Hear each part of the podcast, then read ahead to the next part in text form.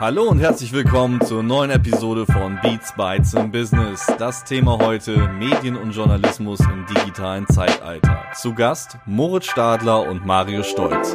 Wir wünschen viel Spaß.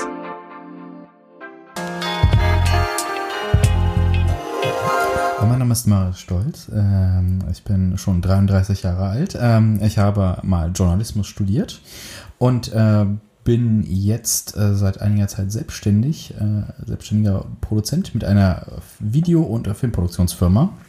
Und äh, unter anderem produzieren wir für die öffentlich-rechtlichen ein äh, Format, das sich mit Filmphilosophie und Filmkritik und Filmanalyse auseinandersetzt. Und in einem frühen Leben habe ich tatsächlich mal ähm, für die junge Zielgruppe ähm, Nachrichten gemacht. Konzentriertes Arbeiten mit oder ohne Beats. Konzentriertes Arbeiten mit oder ohne Beats. Ich arbeite lieber konzentriert ohne Beats im Hintergrund. Vielleicht mit ein paar beruhigenden Geräuschen, ähm, sowas, aber keine konkrete Musik mit Gesang zum Beispiel. Die ersten drei Apps aus deiner Morgenroutine. Die ersten drei Apps, die ich in meiner Morgenroutine aufrufe, sind äh, E-Mails, Instagram, Twitter.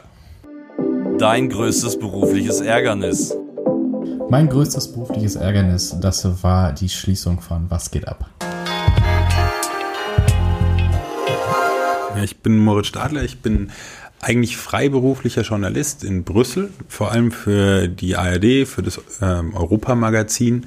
Und zurzeit bin ich in Köln für den WDR und mache Tagesschau. Davor habe ich mal Politik studiert, VWL, Philosophie in München und dann Journalismus. Konzentriertes Arbeiten mit oder ohne Beats. Konzentriertes Arbeiten mit oder ohne Beats. Ohne Beats würde ich sagen, weil ehrlich gesagt meistens arbeitet man irgendwie im Team und das stört das. Die ersten drei Apps aus deiner Morgenroutine.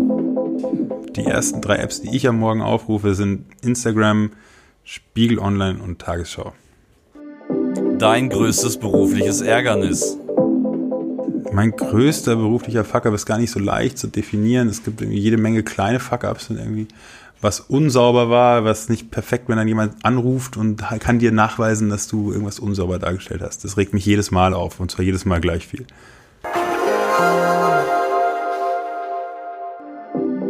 Der Wert des klassischen Journalismus verliert im Umfeld einer Gratiskultur an Wert. Der Journalismus im Jahr 2018 hat seit äh, einigen Zeiten ja ein großes Problem und das ist äh, die äh, Kostenloskultur, was äh, ja aus der historischen, kann man schon fast sagen, historisch äh, bedingten Sache äh, hervorkommt, dass das Internet in frühen Zeiten nicht sehr ernst genommen worden ist von den Verlagen und ähm, man Online-Redaktionen ja auch eher ein bisschen stiefmütterlich behandelt hat. Die waren ja mal ein bisschen outgesourced. So, Spiegel Online war niemals Spiegel. Und ähm, man hat dieses Beiwerk gehabt, so ja, im Internet, das wird nicht groß. Es gab öfter die Sätze, das braucht kein Mensch und das wird niemals eine große Sache. Und man hat einfach alles kostenlos angeboten teilweise. Und ich glaube, das große Problem ist tatsächlich, Leute gewöhnen sich an etwas. Und warum soll ich irgendwann mal für etwas Geld bezahlen, wofür ich früher auch kein Geld bezahlt habe, für die gleiche Dienstleistung? Warum soll ich auf einmal Geld bezahlen? Das den Leuten klar zu machen. Ich glaube, das war der größte Fehler der Verlage, von Anfang an zu sagen, ähm, ja, pf, das wird nichts und das geben wir einfach mal so oben drauf.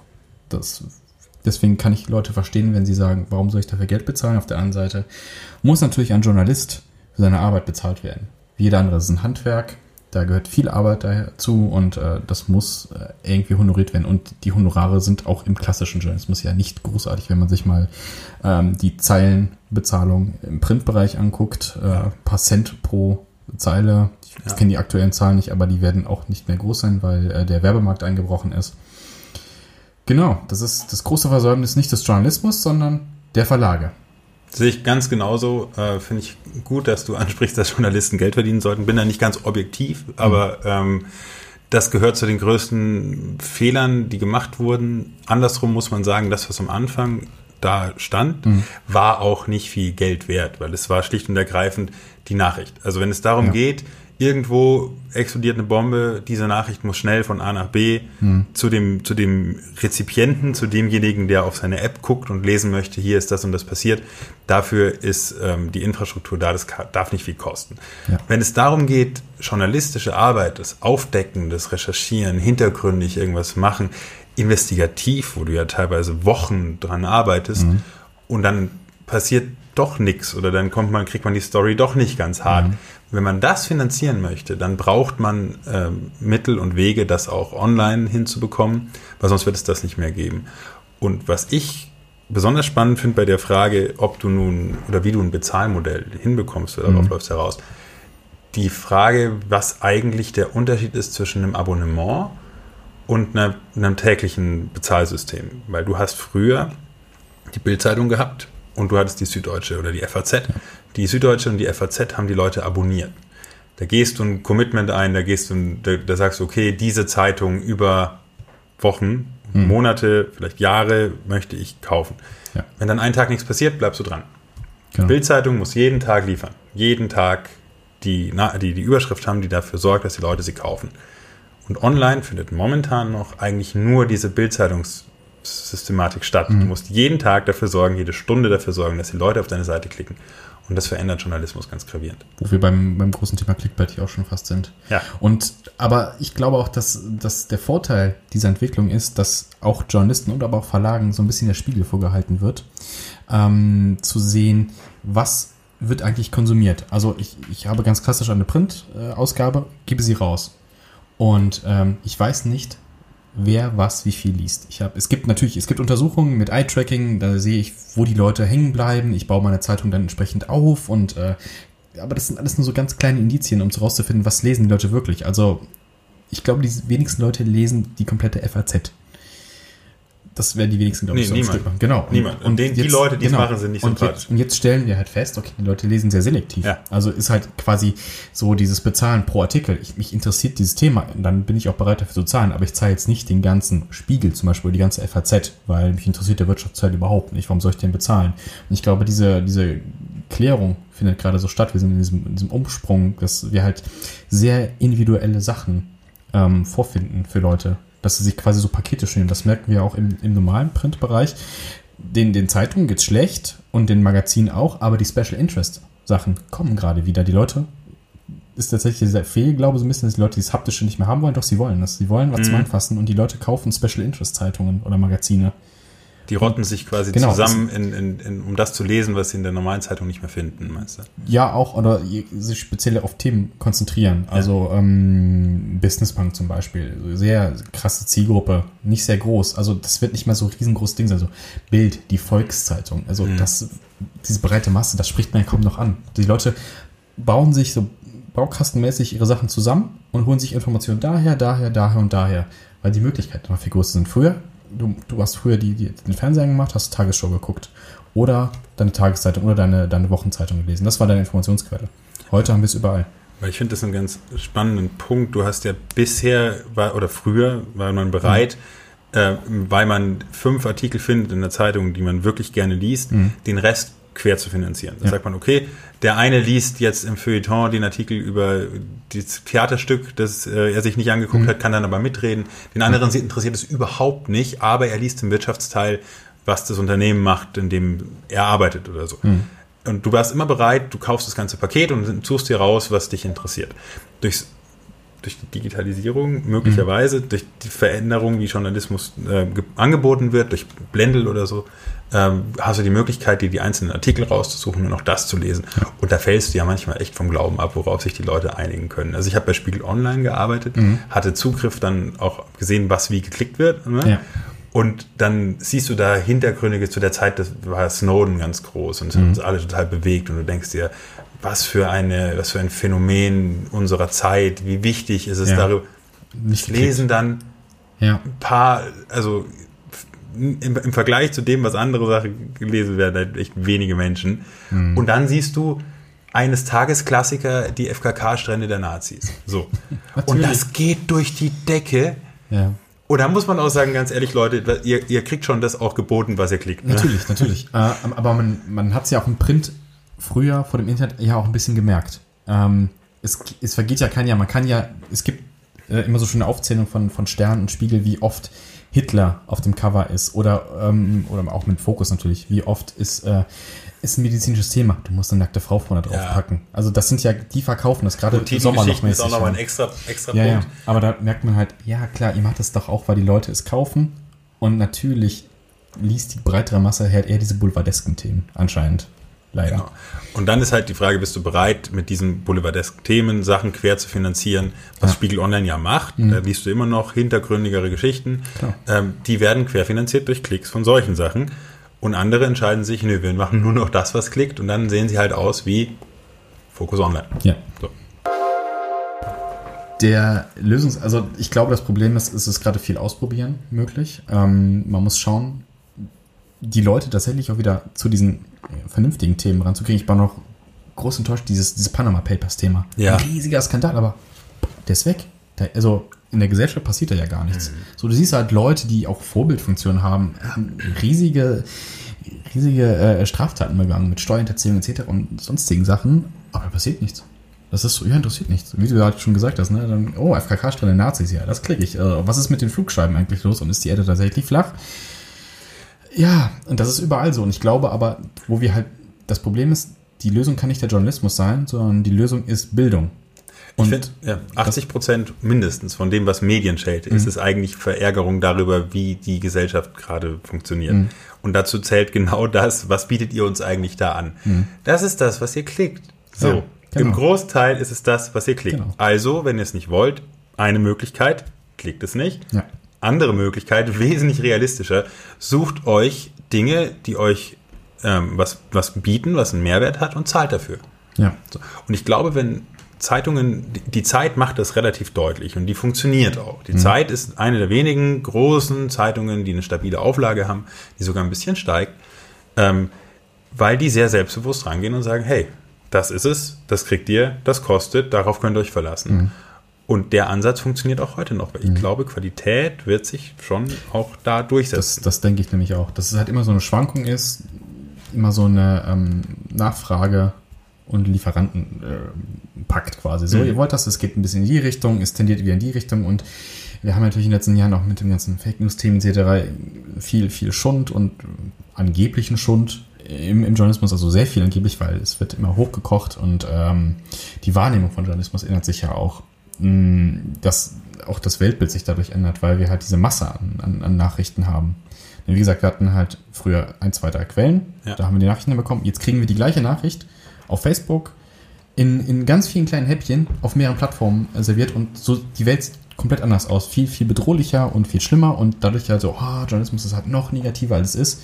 Das ist ja auch die also Good News funktionieren halt nicht. Also, Good News funktionieren nicht. Nee, das stimmt. Ja. Ich glaube, ähm, um einen Lösungsansatz zu formulieren, ähm, ohne dass, es- dass es die Lösung wäre, weil der, Hm. ich glaube, dass es ein selbstbewussterer Journalismus, eine klarere Ansage auch, Leute, wenn ihr das macht, bekommt ihr das und wenn Hm. ihr das klickt, bekommt ihr das, äh, helfen könnte, weil momentan beide Seiten, Publikum und, und äh, Medien, verstehen sich ein bisschen weniger gut, als sie es noch vor 20 Jahren getan haben. Das, das Ansehen von Journalisten ist ja auch sehr stark gesunken. Es gibt diesen Index, wie Berufe angesehen sind.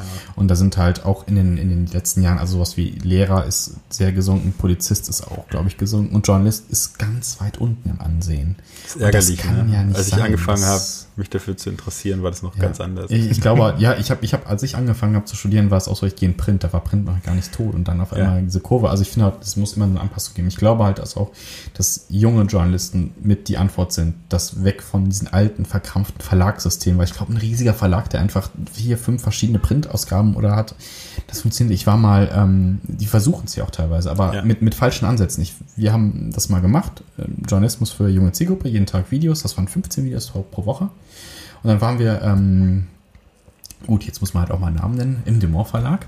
Ähm, und die hatten auch, ähm, ich glaube, so, so ein Online-Format aufgebaut. Und also wir haben das mit drei Leuten gemacht. Und zwei, drei Moderatoren und noch zwei, drei Autoren, so die ähm, halt Skripte geschrieben haben. Also nicht viele Leute, relativ günstig. Und die hatten das gleiche gemacht. Weniger Videos und die hatten über 30 Leute fest angestellt in der Redaktion. Die haben das auch kein Jahr durchgehalten. Es war ein riesiger Raum mit Fernsehkameras und so, das ist too much. So funktioniert es nicht. Warum denn so viel Geld darin stecken, statt in die gute Story? Also dann lieber konzentriert irgendwo draufgehen und mal gucken, wo man Kosten sparen kann. Und die Verlage haben sich halt in den letzten Jahren halt durch es lief ja mal ganz gut im Journalismus auch in diesem ganzen Verlagswesen. Die haben sich halt diese riesen Glaspaläste überall hingesetzt, diese riesen Bauten. Der Demont Verlag braucht diesen riesen Palast, der Spiegel braucht dieses riesige Hochhaus und hier und da und so. das braucht's ja nicht. Also das ist halt diese, diese Krux ähm, Kapitalismus mit Journalismus. Das sind eigentlich Sachen, die, die nicht vereinbar sind. Genauso wie, wie, wie ähm, Gesundheitswesen eigentlich auch nicht auf dieser ähm, kapitalistischen Schiene fahren sollten. Das sind halt schwierige Themen, die nicht ganz 100% zusammengehören. Ich würde dir widersprechen, dass Journalismus und Kapitalismus nicht zusammen funktioniert. Ich glaube aber, dass, ähm, dass, es, dass du eine sehr, sehr starke Qualitätskontrolle innerhalb ja. natürlich des, des Verlages mhm. brauchst, weil das Produkt nur dann etwas wert ist, wenn es wirklich solide ist. Mhm. Und das kann nicht immer in jedem einzelnen Fall bedeuten, dass es effizient ist. Mhm. Also ich, die Zeit ist so ein Beispiel. Ähm, der Spiegel übrigens immer auch, also immer noch auch, auch wenn sie alle jammern, aber das, das sind Beispiele, wo man sagen kann, nee, das ist immer noch echt eine Instanz. Das ist immer noch ein, ein Blatt, wo, wo Dinge drinstehen, über die die Leute sprechen und die auch stimmen. Mhm. So. Ja. Weil die sich einfach, weil die diese Extrameile gehen. Und diese Extrameile wird halt oft nicht mehr bezahlt, die ist oft nicht mehr effizient und deswegen gehen sie viele nicht. Oder gehen von Haus aus den Weg, dass sie Geschichten machen, wo du überhaupt nicht so hart an den Fakten mhm. sein musst und machst irgendwo gesellschaftlich. Mhm. Irgendein junger 25-Jähriger schreibt, die von seinem Trip auf dem letzten Festival, so, das kannst du schon machen, das kostet überhaupt kein Geld. Ja. Aber die Produktqualität ist was völlig anderes und das wird sich im Markt auch durchsetzen. Mhm. Das ist im Markt auch gefragt. Und deswegen geht es schon mit Kapitalismus, aber nicht als Gewinnmaximierung. Ja. So. Und die, die Frage ist halt auch, wo es, ähm, wo es, wo es hingehen soll, weil du machst dich halt auch gerade so ein bisschen abhängig von Plattformen wie Facebook und dann musst du halt nach deren Spielregeln spielen. Absolut. Riesendiskussion. Das hast du halt nicht mehr in der Hand. Du bist bei einem amerikanischen Unternehmen, unterstehst deren, deren AGB und musst nach deren Spielregeln spielen. Und wenn die sagen, ja, jetzt läuft das hier mit den Klicks und den mal ganz anders und die müssen sich alle umbauen, das merkt man halt im Verhalten. Also auf Social Media ist dann nochmal eine ganz andere Nummer. Absolut. Aber da musst du es irgendwie verkaufen. Und dann musst du auch gucken, okay, auf Social Media, auf Facebook kriegst du halt die junge Zielgruppe nicht mehr. Oh, wir müssen auf Snapchat gehen, zum Beispiel. Und da hört es bei mir schon auf, so, okay, das ist so ja. Es kann funktionieren, aber ich habe da noch nichts allzu Schönes gesehen. Es gibt aber das Bedürfnis danach und ich glaube, dass die ja. Leute da auch hingehen, wo sie das bekommen, was sie ja. wollen. Ich habe letztens hatten wir eine Besuchergruppe da mit lauter Gymnasiasten, mhm. so 17 rum, mich gefragt, wer von euch hat gestern die Tagesschau geguckt? Ja. Oder letzte Woche, die waren in Brüssel, die konnten gestern nicht. Letzte Woche die Tagesschau geguckt. Und dann haben sich zwei Drittel gemeldet. Die machen das und die gucken das auf dem Tablet oder irgendwie mhm. zu Hause, keine Ahnung. Aber sie gucken es, weil sie, ja. weil sie das nämlich noch wollen und weil sie das dann suchen. Genau. Und es gibt, ich denke auch, wir reden immer viel über Online, ja. aber es gibt daneben halt noch sehr viele Leute, die ähm, jetzt nicht so ganz drin sind. Ich hatte tatsächlich mal auch einen Vortrag ähm, vor, vor, vor so 21-Jährigen rum, die alle ihr freiwilliges soziales Jahr gemacht haben, ging mhm. um Fake News auch. Und ähm, dachte, okay, komme ich hier mit Facebook an, weil ich immer mit dieser Zielgruppe arbeite und so, nee, Facebook nutzen wir gar nicht. So, wir lesen alle Zeitungen. So, was? Das ist ja, großartig. Die haben halt alle äh, im Altenheim gearbeitet. Da haben die halt, mussten halt immer die, ihren, oh ihren äh, den, den älteren Herrschaften das vorlesen, aber die haben gesagt, interessiert uns trotzdem noch. Also das haben die nicht nur so vorgelesen, sondern sich so für interessiert. Das heißt, okay, es gibt noch Hoffnung auf allen Gebieten quasi. Und deswegen glaube ich, finden wir uns auf einem breiten Markt wieder. So Print wird seine Nische wiederfinden. Nicht ganz so groß wie früher und wir werden online was haben, aber ich glaube, diese Diskussion mit Fake News, das führt uns, das ist so, so ein bisschen reinigende Kraft gerade. So ja. von wegen, wir räumen mal so ein bisschen Journalismus auf und wir sind auf einem guten Weg. Böse Zungen behaupten, dass die klassischen Medien ihre Glaubwürdigkeit verspielt haben. Böse Zungen, das sagt es eigentlich schon, böse. Das ist eine böse Behauptung, die ihren Ursprung hat äh, in, in einer Bewegung, aus der ist die AfD hervorgegangen aus der ist äh, Rechtspopulismus in Deutschland hervorgegangen. Rechtspopulisten in ganz vielen anderen europäischen Ländern arbeiten genau mit dieser Formulierung. Klassische Medien haben ihre Glaubwürdigkeit verloren. Äh, klassische Medien haben, finde ich, nichts getan, worauf man jetzt sagen könnte, sie, sie sind generell unglaubwürdig. Klassische Medien haben natürlich Fehler gemacht. Klassische Medien machen immer noch Fehler. Und ich finde, ähm, einer der größten Fehler ist nicht offen genug mit diesen Fehlern umzugehen. Aber ähm, auch, auch Studien nach wie vor, also die, die ARD äh, ist, die Tagesschau ist eine der glaubwürdigsten Nachrichtensendungen überhaupt. Die, äh, der, der Spiegel, wir haben eben über den Spiegel gesprochen, eine der glaubwürdigsten Zeitungen, also Zeitschriften überhaupt, ein absolut klassisches Medium. Die beschäftigen Docker, die nichts anderes machen, als zu checken, was in diesem Text steht, die das dann nochmal korrigieren, die auch echt also anstrengend sein können. Und zu sagen, dass die die Glaubwürdigkeit verspielt haben, ist mir einfach zu einfach. Aber erzähl doch mal du, was du glaubst. Ähm, warum? Das warum? Also ich, ich glaube, dass das Problem ist halt, dass diese, diese Phrase tatsächlich von, von, von bösen Zungen, die geäußert wird, einfach ein, ein, ein, ein, ein politisches Kampfmittel ist, um eine gewisse Stimmung zu erzeugen, weil Medien sind halt äh, ein wichtiges Informationsgut und wenn du das torpedierst, kannst du das zu deinem Spielball machen. Ja. Und ähm, das kann aus verschiedenen Richtungen kommen. Das kann äh, von links oder rechts kann das instrumentalisiert werden. Momentan würde ich eher sagen, dass das eher von rechts instrumentalisiert wird. Ähm, und das Problem ist dabei, dass du, ich glaube nicht, dass die klassischen Medien ähm, äh, das, das Problem an der Sache wären, ähm, sondern dass tatsächlich gezielt Fehlinformationen auch gestreut werden ähm, von Medien, die dann wiederum als wahr angenommen werden, weil sie tatsächlich ähm, Sachen teilweise auch äh, mit einer sehr einfachen Erklärung wiedergeben. Und ja. ein Mensch allgemein freut sich, wenn etwas einfach zu erklären ist. Aber da sind wir halt bei einer Krux in dieser Welt, die ist nicht einfach. Ist und viele richtig. Vorgänge sind komplex und viele Leute, ähm, also ich verstehe auch nicht alles, ich kenne nicht alle Hintergründe von allen Sachen, natürlich wahre, auf keinen Fall. Ähm, man sollte halt schauen, dass, dass man sich dem bewusst ist tatsächlich. Dass man nicht alles weiß und nicht alles wissen kann und bei gewissen Themen vielleicht dann erstmal sich mit seiner eigenen Meinung auch hinterm Berg hält und erstmal zu schauen, aha, was steckt eigentlich dahinter, anstatt zu sagen, aha, äh, impfen, steht hier in dem Artikel auf dieser Seite, habe ich gelesen, das ist ganz gefährlich. Ja. Und das Andersrum ist nämlich gefährlich. Ähm, diese Sachen und diese Unverantwortlichkeit von Menschen, die äh, denken, sie würden, also ich glaube nicht mal, dass die Leute denken, dass sie Journalismus machen, sondern dass sie Propagandamittel, dass sie tatsächlich Propagandaarbeit betreiben. Das Problem ist, dass du heute jede Meinung googeln kannst und du wirst eine Seite finden, wo jemand genau diese Meinung genau. vertritt.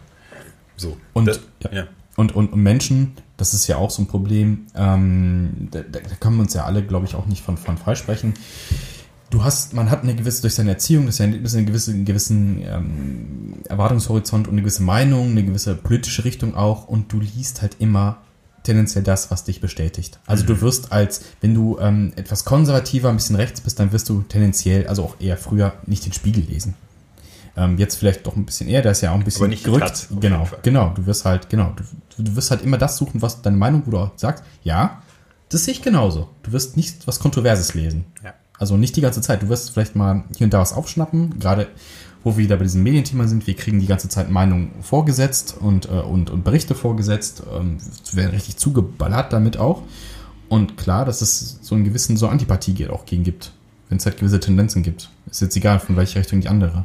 Ich, ich, muss, ich will nochmal auf diese äh, mhm. Geschichte, die ich eben angedeutet habe, äh, mit dem, wieso rechte Parteien davon so profitiert haben, zurückkommen. Mhm. Ich, ich habe nämlich tatsächlich, als in Europa rechtspopulistische Parteien aufgekommen sind, irgendwie Ende der Nullerjahre rum, Politik studiert mhm. und in, wir hatten ein Seminar über politische Systeme in Europa und haben darüber gesprochen, ob diese Welle der rechtspopulistischen Parteien auch Deutschland erreichen könnte. Und die Ansage war, nein, in Deutschland sind die Medien, die klassischen Medien viel zu stark. Die würden solche Tendenzen sofort aufdecken, die würden sofort widerlegen. Das kann nicht passieren. Dann kam die Ukraine-Krise, mhm. die Krim-Krise, in der ähm, die, die klassischen Medien einen Fehler gemacht haben. Mhm. In meinen Augen einen Fehler gemacht haben. Viele sehen es anders. Ich finde, man hat zu ähm, schnell eine, ist man dieser, diesem Narrativ gefolgt, dass es sich um eine Art neuen Kalten Krieg handeln könnte. Mhm. Und sehr viele Menschen, darunter übrigens auch ich, haben sich nicht wiedergefunden in der öffentlichen Kommentierung. Mhm. So, gar nicht jetzt, das ist nicht meine Meinung, aber du hast einfach das Gefühl gehabt, okay, da ist jetzt irgendwie keiner. Dann gab es dieses Schimpfwort Putin-Versteher, du denkst dir so, hä, wieso? Ist doch ja. immer gut, die Gegenseite zu verstehen. Wie, wie, so. Und dann haben sehr viele Menschen gezweifelt an den klassischen Medien ja. Und sie wurden irgendwie diskreditiert. In, dieser, in diesem Moment kam Lügenpresse auf. Mhm. Und, eben, und Pegida gleich hinterher. Und in diesem Sog hat sich das irgendwie aufgebaut, dann kamen rechte Parteien, die haben das Gleiche gesagt und dann gab es so die Meinung, ja, also ganz ehrlich, ja, also ihr seid doch schon alle irgendwie, ihr steckt doch alle unter einer Decke. Und ja. ich sage dann immer, Leute, es gibt, keiner behauptet, dass die Cola-Fabrikanten unter einer Decke stecken. So, das Rezept von Coca-Cola ist geheim. Mhm. Und sie schmecken alle gleich, mit kleinen Unterschieden. Ja. Also sie schmecken alle gleich, weil sie versuchen, an diesem Markt zu bestehen. Es gibt schon Gründe, warum Dinge ähnlich sind. Aber gut, das. Ähm, ich, ich, kann nicht, ich kann nicht nachvollziehen, dass man, ähm, dass man die, die Bereitschaft verliert, zu verstehen, warum jemand, der etwas anderes denkt, als man selbst so denkt. Mhm.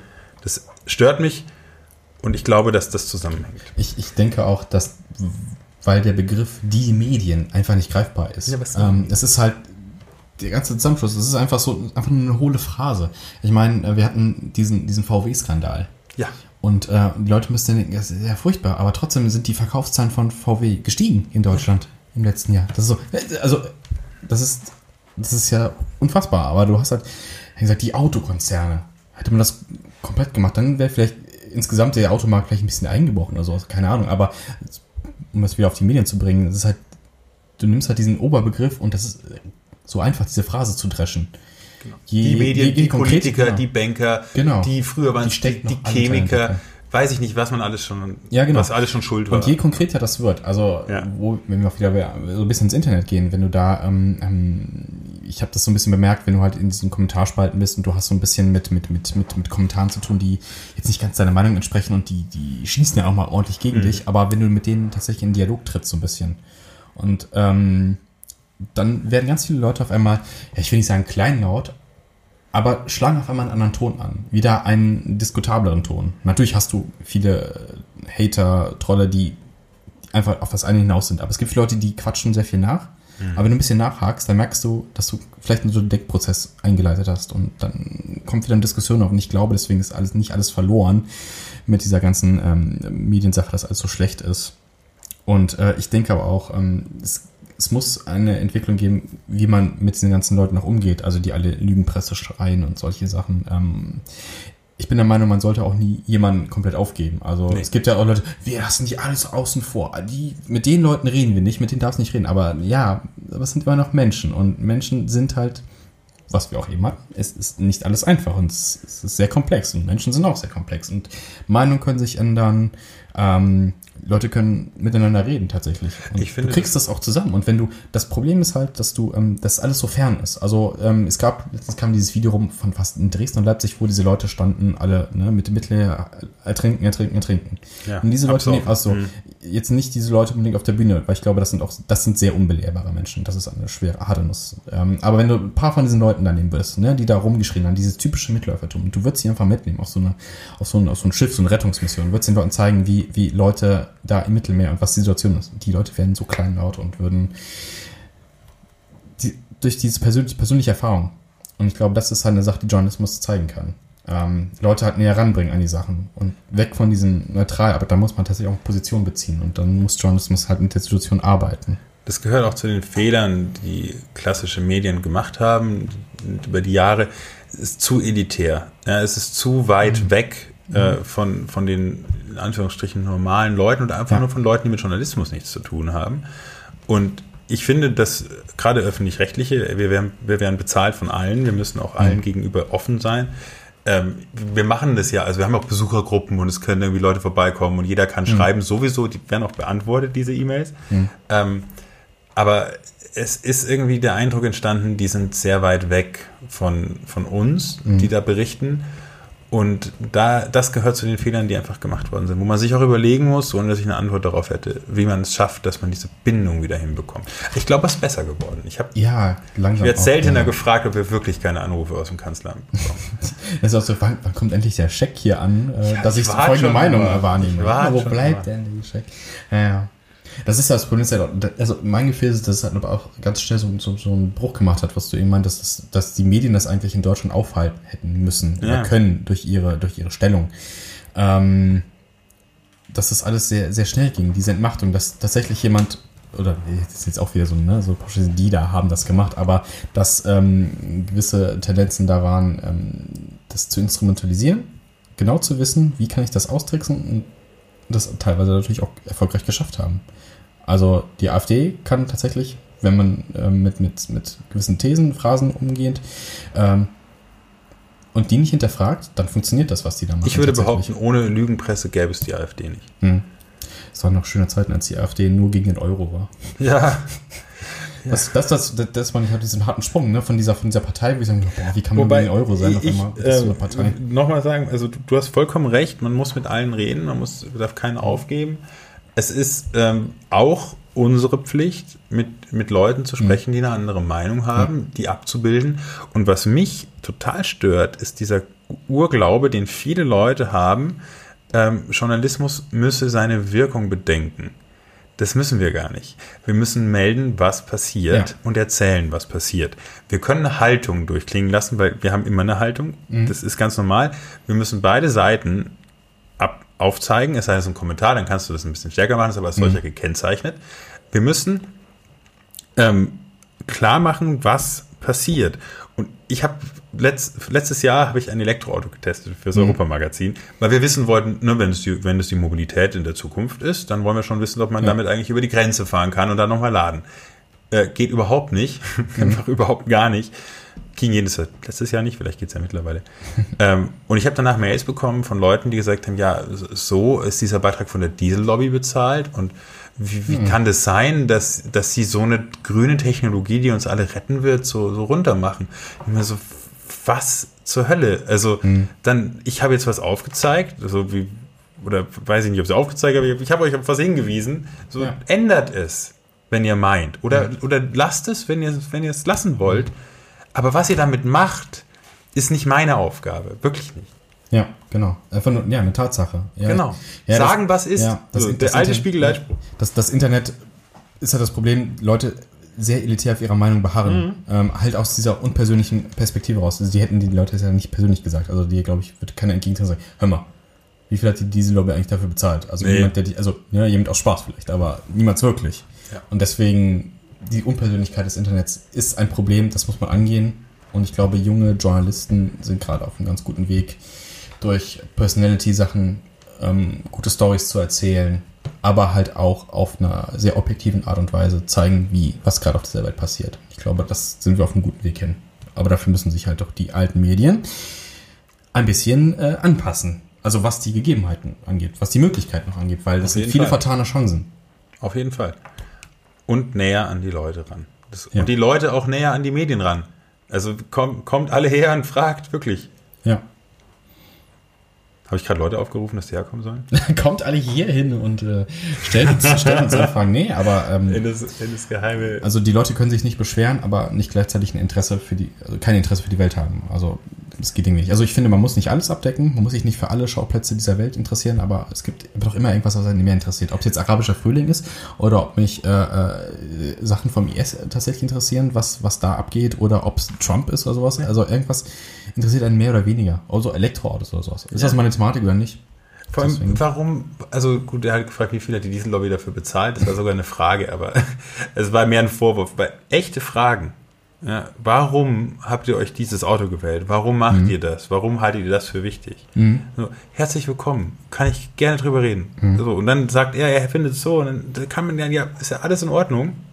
Nur, ey, lass uns doch reden. Mhm. Ja, ich glaube halt, dass es, dass dieses diese Feedback-Sache, die wir jetzt durch die neuen Medien haben, äh, dass das einfach ein, früher ein zu kleiner Teil war. Da gab es Ja. Leserbriefe. Das, das ist jetzt, ich würde sagen, fast 50 Prozent des Ganzen. Dass Ja. du, du machst einen Beitrag und 50 Prozent deiner sonstigen Arbeit. Ich weiß, glaube ich, dass der WDR tatsächlich sehr viel äh, auf den YouTube-Sachen sehr viel Zeit auch aufwendet für Kommentare etc. Und dass das ein noch größerer Anteil ist und dass die Journalisten tatsächlich ähm, das auch machen müssen. Sie machen einen Beitrag und dann müssen sie auch ähm, und das gehört jetzt einfach zum Job. Und ich glaube, da haben viele Journalisten noch Angst vor dieses, oh Gott, ich habe einen Artikel und da gibt es eine Welt, die darauf reagiert.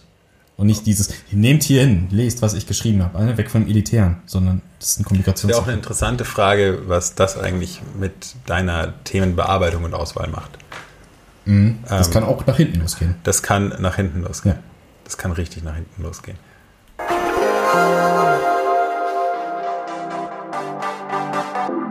Das war eine neue Episode Beats, Bytes and Business. Wir freuen uns auf dein Feedback und deine Bewertung sowie ein kostenloses Abo, um keine Folge mehr zu verpassen. Alle Informationen zu Beats Bytes in Business und dieser Episode findest du unter ownvibe.net sowie in den Show Notes. Beats Bytes in Business wird produziert von Dominik Gref für OwnVibe. Vielen Dank an unsere Gäste Moritz Stadler und Marius Stolz und bis zum nächsten Mal bei Beats, Bytes and Business.